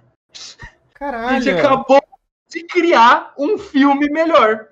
E aí, o, e aí depois, ela iria se opor, né? Porque ela tem aquela, aquele, aquele lado do T'Challa dentro dela. Sim. E ela ia, ela ia conseguir desenvolver a planta do mesmo jeito, né? Não ia ter aquele, aquela roupa ridícula lá da, da Coração de Ferro. Que eu achei muito estranho. Eu achei muito estranho, ficou muito feio. Eu não entendi, eu não entendi. Porque, tipo assim, foi construído em Wakanda, né? Então por que que não, não é uma roupa com elementos wakandanos? Tipo assim, não tem elementos wakandanos naquela roupa. É uma roupa é uma estadunidense. Roupa... É, é, não, eu, não é nem isso. É, é, eu, eu é só branco, vermelho e azul. É literalmente a cor da bandeira dos Estados Unidos. Na proporção, inclusive. Porque tem um pouco de azul na cara que é aquele quadradinho azul, o branco e o vermelho, que é o resto da bandeira. É literalmente só uma bandeira dos Estados Unidos. Cara, a gente só tá falando mal, a gente vai ser cancelado, vai dar ruim. Não, mas, mas esse é verdade, filme, tá mas é certo. é verdade. Tipo assim, a gente tá pegando é pesado, perfeito. a gente tá pegando pesado nisso, porque são coisas que realmente tiram um pouco do negócio, né? Ah, não, sim, mas o filme, eu amo esse filme. Eu mas esse filme, filme, eu gostei muito do filme também, tá ligado? E, tipo, esse Sim. filme, é o, é o que eu tava falando. Ele tem, ele. para mim, ele é uma homenagem muito linda pro Chadwick, né? E dentro do filme é uma homenagem muito bonita pro T'Challa. Só que ele é meio morno o filme inteiro. O filme inteiro, ele parece que eles tentam se aprofundar na política do negócio, mas eles não entram de fato. E eles tentam ser um filme de ação, mas não são de fato. Então eles ficam meio filme de herói, meio filme com questões políticas. Eu acho que ele tem essas gorduras que eu te falei. E é isso que as pessoas têm que entender no geral. Não tem problema você gostar de um filme e criticar ele, tá? O que a gente tá falando aqui, que a gente deu um monte de rage, a gente tá longe de odiar o filme, tá? Eu, para mim esse filme é um é um 4 de 5, sabe? É um, para mim é um ótimo filme. Ele tá no meu top 6 melhores filmes da Marvel, para mim sabe? Tá, tá ali no top 10, top 6 é o, em sexto lugar. E ponto. Eu, eu gostei muito do filme. Eu chorei igual um desgraçado. Chorei no começo, chorei na cena pós-créditos. Chorei, chorei muito no filme, Sim, mas ele filme... não é perfeito. O filme, o início dele é muito bom. Eu gostei muito do início, ali daquela cena que eles mostram que o Wakanda é uma nação forte, que eles mostram que o Wakanda tá ali e que o Pantera Negra ele é importante, mas ele não é o Wakanda. Eu acho que isso foi uma das coisas que eu mais gostei. Eles mostraram que não é porque o Pantera Negra não está aqui que a gente não consegue se defender. Ele mostrou a força de Wakanda. E aí, Sim. e no final, que porra, mostra o filho do T'Challa, que ele, ele fala que ele é lindo. o príncipe, que ele, ah, eu sou o príncipe T'Challa, filho eu do achei, e nossa, é muito Eu bom. achei uma solução inteligente, inclusive, essa, é, do, do menino, porque, obviamente, ele vai ser o sucessor do Sim. Pantera Negra, eventualmente. E ele é um T'Challa. Então eles meio que rebutaram sem querer o T'Challa. Eles rebutaram e vai ser um personagem que ele vai ter que lidar com questões de crescer sem um pai. Então, crescer sem o pai. E a representatividade ser... dele também vai ser muito maior. E ele vai ser tipo um Simba, né? Provavelmente. É, então ele vai ser tipo um Simba que o pai dele morreu. E ele viveu longe da. Viveu longe da, da cidade natal dele. E, e nossa... ele vai ter que se tornar rei. Esse é um filme que eu tô muito ansioso para ver. Nossa, esse eu tô bem ansioso para ver. Mas esse filme aqui, o que eu mais gosto dele, obviamente, mesmo a Letitia Wright, eu tenho minhas questões com ela, é, por conta dela ser antivacina e tudo mais. Mas olha, ela dá um show, como Shuri. Ela, ela carrega muito esse filme junto da atriz que faz a rainha, que eu esqueci o nome. As duas carregam o filme um poder e uma, uma importância muito grande, assim, eu acho sensacional. Eu amo a Shuri nesse filme, eu amo como ela evoluiu como personagem. Eu acho ela no Pantera Negra 1 divertida, nas outras vezes que ela apareceu, ela é divertida, mas ela é uma personagem meio vazia nesses filmes. E aqui ela tá com uma personagem completa, ela tem que lidar com o luto do irmão dela, que era tudo para ela, ela tem que lidar com, com toda a pressão de Wakanda, é, ela tem que lidar com todo esse novo conflito surgindo, ela tem que lidar com a morte da mãe. É, a, a mãe, a, a personagem é Ramonda e a atriz é a Angela Bassett. A Angela Bassett. Então a, ela tem que lidar com a, com a morte da Ramonda, que é um arco muito parecido com o T'Challa teve que passar lá em Guerra Civil. Em Guerra Civil, o pai do T'Challa morre, e ele tem que passar pelo arco de vingança e tudo mais. E o filme deixa isso muito claro. O filme deixa claro, não é só uma cópia do que aconteceu no Guerra Civil, mas ele deixa claro que a mesma coisa aconteceu com o T'Challa, tá acontecendo com ela. Só que ela tem um conflito dentro dela, que existem do, duas pessoas conflituosas dentro dela, que é a parte dela do T'Challa e a parte dela que é o Killmonger.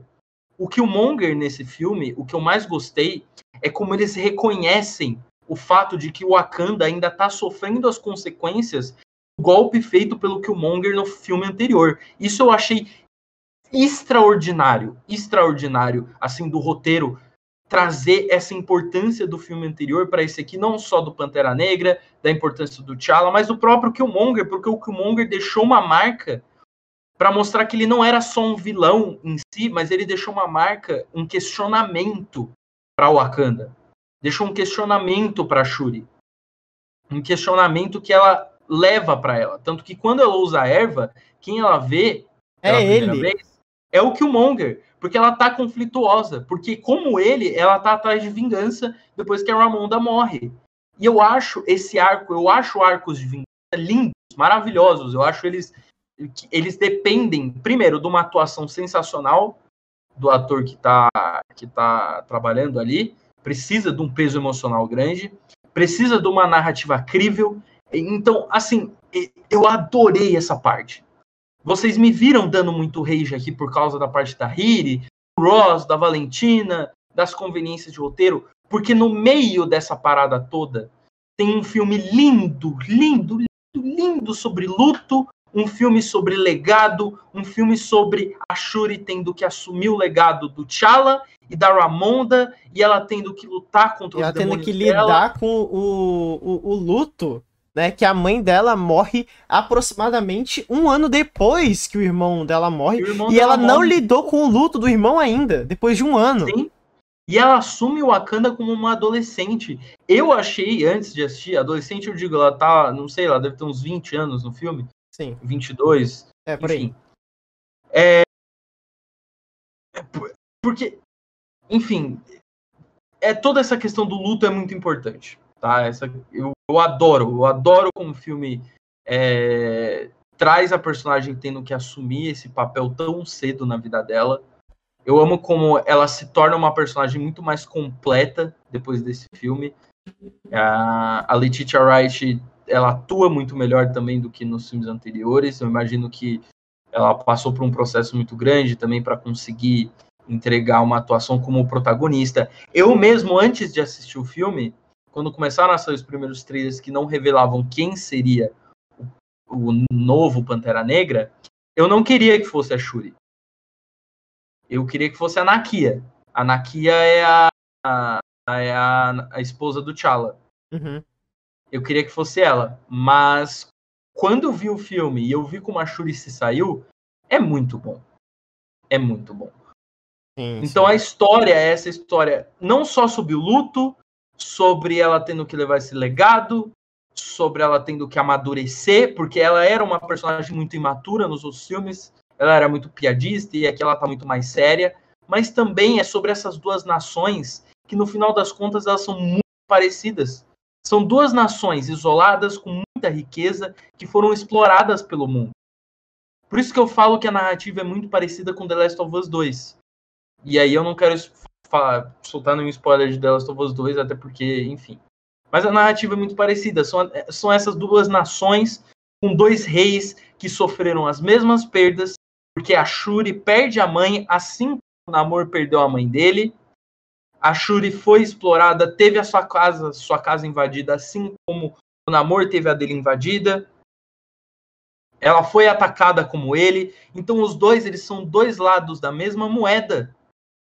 Os dois, eles estão mais próximos, é como uma ferradura, né? É, os dois extremos, eles estão tão próximos que eles são quase iguais.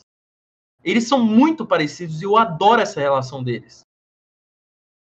Tanto que no final ela tem que escolher se ela vai se render ao ódio, como ele, e se tornar esse ser vingativo que quer acabar com o mundo, o mundo terráqueo, né, o mundo É com... da Terra.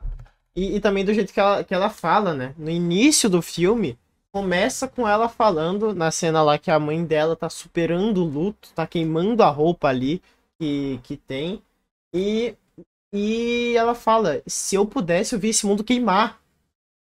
E no Sim. final do filme, ela pode fazer o mundo queimar. Ela pode matar o namoro, ela pode finalmente conseguir a vingança dela, que ela e- falava que já tinha consumido. E a cena, e é muito, a cena é muito poética, porque realmente tá pegando fogo o lugar na praia. A cena na praia tá cheia de fogo ao redor deles e tudo mais. Que ela, ela usa pro, pro namoro começar a ficar mais fraco e tudo mais. Uhum. Então, assim, é, é um filme muito humano, é um filme muito bonito. Visualmente, a fotografia do filme é maravilhosa. É, tem cenas em específico, por exemplo, que elas são muito contemplativas, cenas que elas dão tempo para a gente ver a riqueza de Wakanda, ver a riqueza do povo de Wakanda, ver como o povo se comporta. Então a gente tem longas cenas que mostram o povo fazendo coisas diárias, comércio, trabalho, é, estudo e tudo mais. Ao mesmo tempo que a gente tem como paralelo o povo lá da Terra do Namor. A gente vê a mesma coisa acontecendo lá. E é nesse momento que a Shuri, ela começa a ver o Namor como um governante como ela. Porque ela vê que tem um povo que depende dele. Sim, e ela começa Ela- a ver, né? Tipo, sentir o que ela vai passar. Porque querendo ou não, ela vai passar por isso. Exato. E ela só não mata ele no final, além de todo esse lado do T'Challa tá falando por ela, ela só não mata ele porque ela sabe o quanto a falta de um rei faz em uma nação, nesse caso. Então ela deixa de matar ele porque ela sabe que o povo dele precisa dela. Aliás, o, pro- o povo dele precisa dele. E foi uma das conversas que um dos personagens que mais desenvolveu, sem ser protagonista, foi o Embaco. Sim, o Mimbaco, ele assim, Nossa, ele eu foi um cara que ele era um troglodita no primeiro filme, que só queria saber de guerra, só queria saber de porrada, e era o mais Ele forte. evolui. E ele porra, ele levou e ele falou com ele. Se Cara, você ele é um matar o. Namor, o que que acontece com o povo dele? Exato. E essa é a parte linda desse filme. E é isso que me irrita. Porque pra chegar nessa parte linda, eu tenho que ver horas da, da menininha de ferro e, e de piadinha. E, e, sabe? É frustrante. É frustrante. Porque eu queria um filme. Um filme sem gordura. Eu queria um filme gostosinho, um filme saudável. Um filme que não vai entupir minhas artérias. E eu vou ter alguma doença depois, vou ter que ir pro cardiologista. Entendeu? In- Inclusive, falando sobre doença e cardiologista e tudo mais, o Pixel acabou de voltar do hospital. Ele me mandou Ah, uma tá mensagem bem? aqui. Ele falou que tá bem. Amanhã ele começa já o tratamento dele do, do negócio que ele tem. Mas, só pra avisar pra todo mundo, ele já está de boa. Ele tá mandando mensagem aqui pra mim. No... Ele mandou mensagem aqui pra mim. Falando que ele chegou. Ele. Então, não, não se preocupe, tá bom? A gente. Pixel tá bem, ele só foi pro hospital e ele viu os- que, tudo que ele tinha que ver. Mas, voltando agora pra Wakanda Forever, né? E é, é, o, basicamente o que eu achei foi que ele, nessas horas, né? Quando era uma questão mais política, eu vi que ele tava mais envolvido. Só que como ele tava com esse negócio de piadinha, de colocar o, a Coração de Ferro, colocar aquele casal ridículo lá, que não tem nada a ver, que eles não agregam quase basicamente nada no filme. Tudo que e, tudo que os Estados Unidos teve a sua participação foi ter uma parte da sociedade destruída, como todos os outros filmes da Marvel, e ter meia dúzia de cara falando nada com nada, e no, no final eles não decidiram porra nenhuma, como sempre. Sim, mano. E a. O, o núcleo não fez nada, nada. Ele só tava lá só pra tomar tempo de tela, Só pra encher gordura. só pra encher linguiça, só pra fazer um filme mais longo que as pessoas que as pessoas no final das contas vão babar ovo porque é mais uma obra da, da Marvel que é boa, só que não é tudo isso. Eu acho que é um puta filme. Com muita gordura. Me irrita porque eu quero muito rever o filme. Só que toda vez que eu penso E que vai ter gordurinhas, essas cenas que a gente vai ter que rever piadinha do eu gostei dessa garota ou do eu fiz porque falaram que eu não iria conseguir fazer. Por quê? Porque tudo no filme que não envolve esses personagens é humano e é diferente e é fora do clichê e aí entra nessa graça e aí é tudo clichê Marvel qualquer, tipo, parece dois filmes diferentes. Parece que a gente entra em filmes diferentes, é muito bizarro. Ele corta no meio do filme, a gente É tá devendo um filme bizarro. sobre cultura, um filme sobre povos, sobre pessoas que importam, sobre. E vai pra um filme sitcom com piada bosta e datada. Cara, é, não dá, não dá, não dá. Só que assim, só terminando de falar bem, é, queria falar do Mimbako, ele é um ótimo mentor, um personagem Ele incrível. se mostrou um ótimo mentor. E ele evoluiu com a morte do T'Challa. Ele tá assim por causa depois da morte do T'Challa. A Ramona é uma personagem, ela carrega o filme. Depois ela passa pra Churiço, mas a Ramona carrega o filme como rainha. A cena dela lá nas Nações Unidas falando que ela, Nossa, muito. ela tá num povo sem um rei. É, é- é linda, cara. Eu chorei litros com a atuação dela, só com a atuação dela. Não, e ela ela carrega- falando também. Eu não tenho medo do quanto vibrânio pode ser mortal. Eu tenho medo de quanto vocês Podem ser mortais. podem ser mortais. Sim. Então é um filme que mostra, Então, né, é esse esse lado dos Estados Unidos que quer sempre guerra colonialista, imperialista. e, e sempre que é guerra, que a principal dis- a, discussão deles ali principalmente foi no, no na bélico. O Vibranium, como o Matt falou mais cedo, não é só guerra. Ele pode fazer remédio, ele pode ajudar no desenvolvimento de transporte, pode ajudar na agricultura, pode ajudar em tudo. Mas eles pensam no lado bélico, eles pensam no lado mortal do Vibranium e não no lado que ele pode ter algum tipo de ajuda para a sociedade. Para a sociedade, sim. Então eu acho que é um filme muito é, tirando essas gordurinhas, ele é lindo, eu adoro esse filme.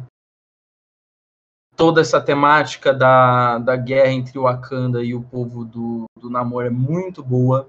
Eu acho que é, é importante como os povos se unem no final. Então é essa essa luta deles entrando numa guerra, sendo que eles poderiam estar se unindo, já que o real inimigo não era nenhum dos dois. O real inimigo era justamente o resto do mundo, né? Era o colonialismo, era o imperialismo, que ambas as nações sofreram em situações diferentes. Eu amo o Namor no filme, apesar dele ser burro igual uma porta. ele não tem uma. Ele. Não sei, eu acho que eles só queriam colocar ela no roteiro. Se pá. Ó, mano. Se pá, colocaram ela de último tempo no roteiro e aí só enfiaram ela lá. Aí foda-se, então. É, aí vai ter fancam logo logo. Um monte de fancanzinha. Ah, é, coração de ferro. Enfim, e aí o namoro é sensacional. Eu acho ele um vilão incrível. O passado dele é muito sombrio, é muito doloroso, você sente a dor dele. E é muito real, né? Tipo, é algo que realmente aconteceu. Porque justamente a motivação dele para não querer que invadam a nação dele e roubem o Vibranium é exatamente porque no passado mataram a mãe dele, escravizaram doença. E é, povo. É, não, e, e, ele mostra isso que só quando chegaram passaram doença para eles. Os colonizadores, né? É, as, a varíola. E depois, quando ele volta depois de um tempo, que ficou um grupo muito seleto de pessoas lá, ele se depara com eles sendo escravizados. Escravizados, mano. E ele bota e fogo aí... na, na, na, na, grande casa tem. E aí sempre tá relacionando. Eles, eles Isso pegaram. Fecha lá com a frase da Shuri também. É, que eu quero ver o mundo queimar. E a, o, a primeira coisa que ele fez ah! como namor foi queimar uma casa. Que era o mundo dele, era aquilo ali. E ele viu o mundo dele inteiro queimar, enquanto ele tinha que enterrar a sua mãe aos que 12 anos? Igual a Shuri. Igual a Shuri, só que a Shuri ela tinha uns 10 anos mais velha. Mas, é. entendeu? É a mesma linha de raciocínio. E eu adoro, adoro como esses dois se relacionam, como eles estão muito perto um do outro. É, e, enfim, voltando pro namoro, falando só mais um pouquinho dele, já já a gente termina é, toda essa parada do colonialismo e tudo que o filme discute, e o Namor como líder e como ele quer impedir que os Estados Unidos cheguem no Vibranium exatamente porque ele sabe o potencial colonizador e imperialista, colonialista e imperialista que esses países possuem de chegar num lugar e roubar todos os bens naturais daquele local, escravizar todo mundo e simplesmente ir embora depois de ter destruído uma cultura e uma nação toda. E é por isso que ele não quer permitir. E aí você tem esses dois lados da moeda, e no fim eles se unem, né? Wakanda e o povo do Namor, para conseguir proteger esse bem do resto do mundo. Né? E eu acho isso muito lindo, é uma mensagem muito bonita. É, e no final eu só achei o plano dele final meio bosta, tive que falar. Que foi o. Ah, com o tempo eles vão querer atacar o Wakanda e o Wakanda vai pedir ajuda pra gente e a gente vai ajudar o Wakanda a destruir o resto do mundo. Não sei se você viu, se você lembra. Ah, sim, ele fala isso. É, então. Eu achei meio bosta. Parece que ele meio que não entendeu o recado. Ele não entendeu o ponto da história. É, toda, ele não tá entendeu ligado? o ponto. Mas. Falei que ele é meio burro. É, então. Fizeram ele meio burro. Que ele não entendeu o ponto da, da moça. Mas. Tá. Mas enfim, enfim só ele... para finalizar, eu gostaria de falar especificamente do terceiro ato e do clímax. Eu acho o clímax desse filme. Mano, feio. Aquela luta no barco. O bagulho é feio. Ah, mas tentaram me explicar, um amigo meu falou para mim. Calil, um grande beijo. Você vai estar assistindo quando estivermos passando esse podcast.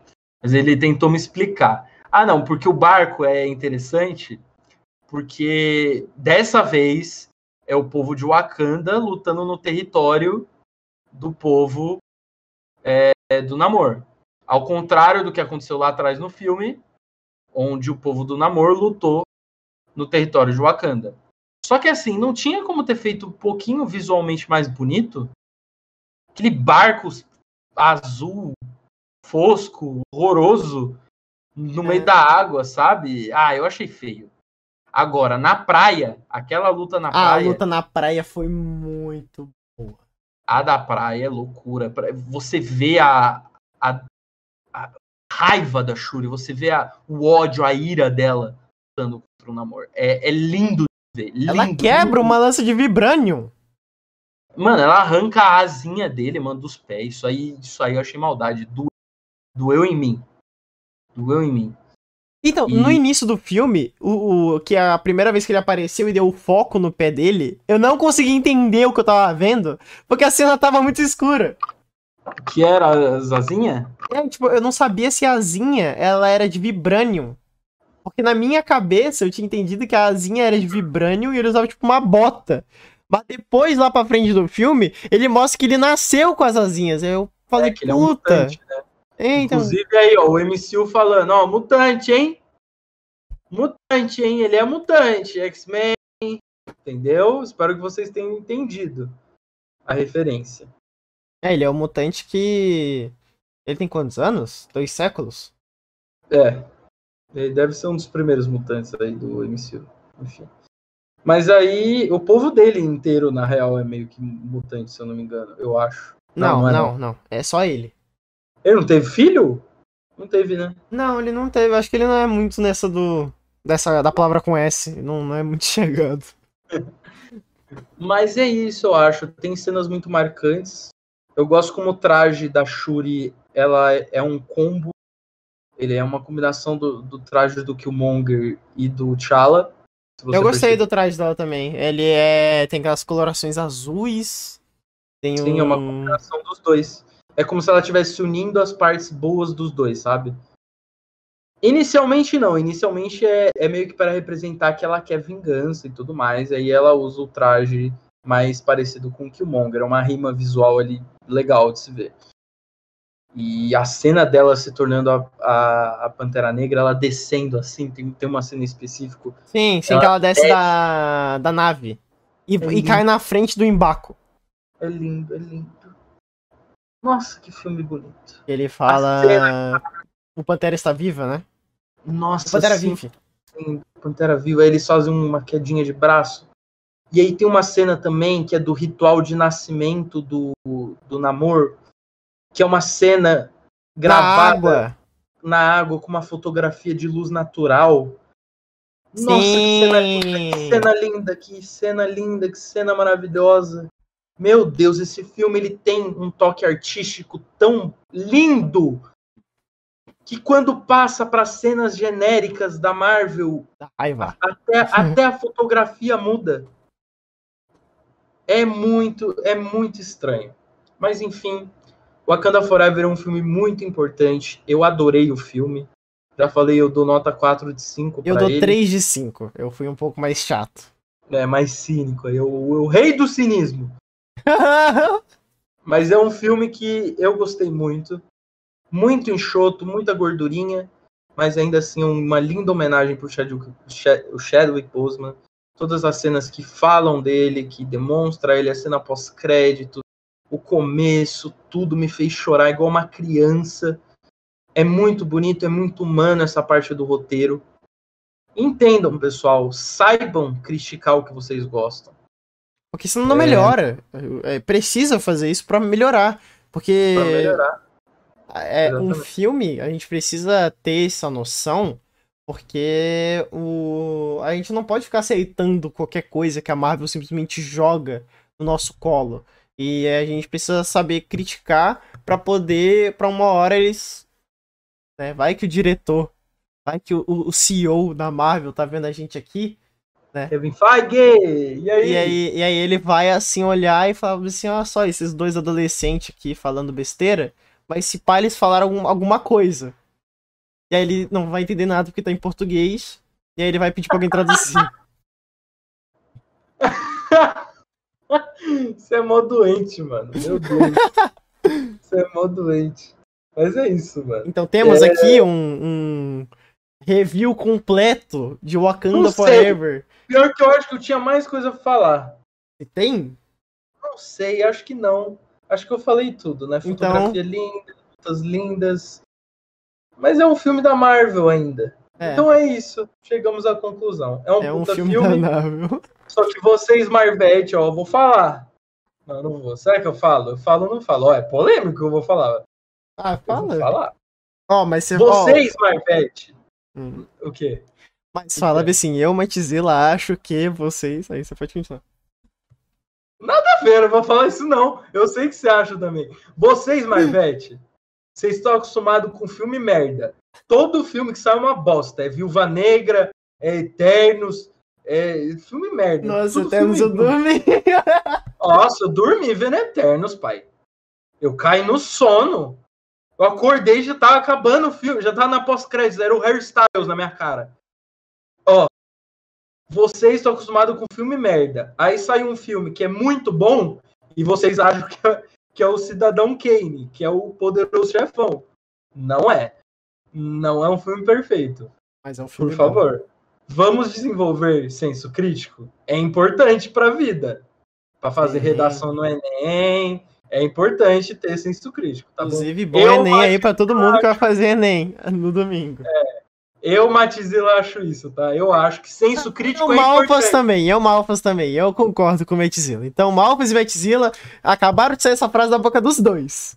Então tá, cancelamento vem aí. E é isso, gente. Eu gostei É muito, adoro Rabiscos Tortos. Amo Um Rabiscos beijo Tortos, aí. amo Malfos, Hoje, amo Malfas, amo o Pixel. E amanhã o Pixel tá de volta aí. amanhã o Pixel tá de volta. E lembrando, tá tudo bem com ele. Ele só passou mal, foi no hospital e já foi medicado. Então, a partir na amanhã, sexta-feira, no episódio do Gato Galáctico, tá tudo de boa. Então, é isso, gente. Muito obrigado aí. Obrigado, Metzila, por ter aparecido. Por esse papo aí de quase uma hora e quarenta. Tá? Então, bateu, bateu o tempo. Eu ia falar que era o tempo do filme, mas não, é 2 horas e 40. Esquece, apaga. apaga. Então, muito Apaga, obrigado, gente. Apaga, amiga, apaga. Abafa. Então é isso. Obrigado, Abafa. gente. Um beijo pra todos. E é isso. Tchau, tchau. Um beijo, tchau.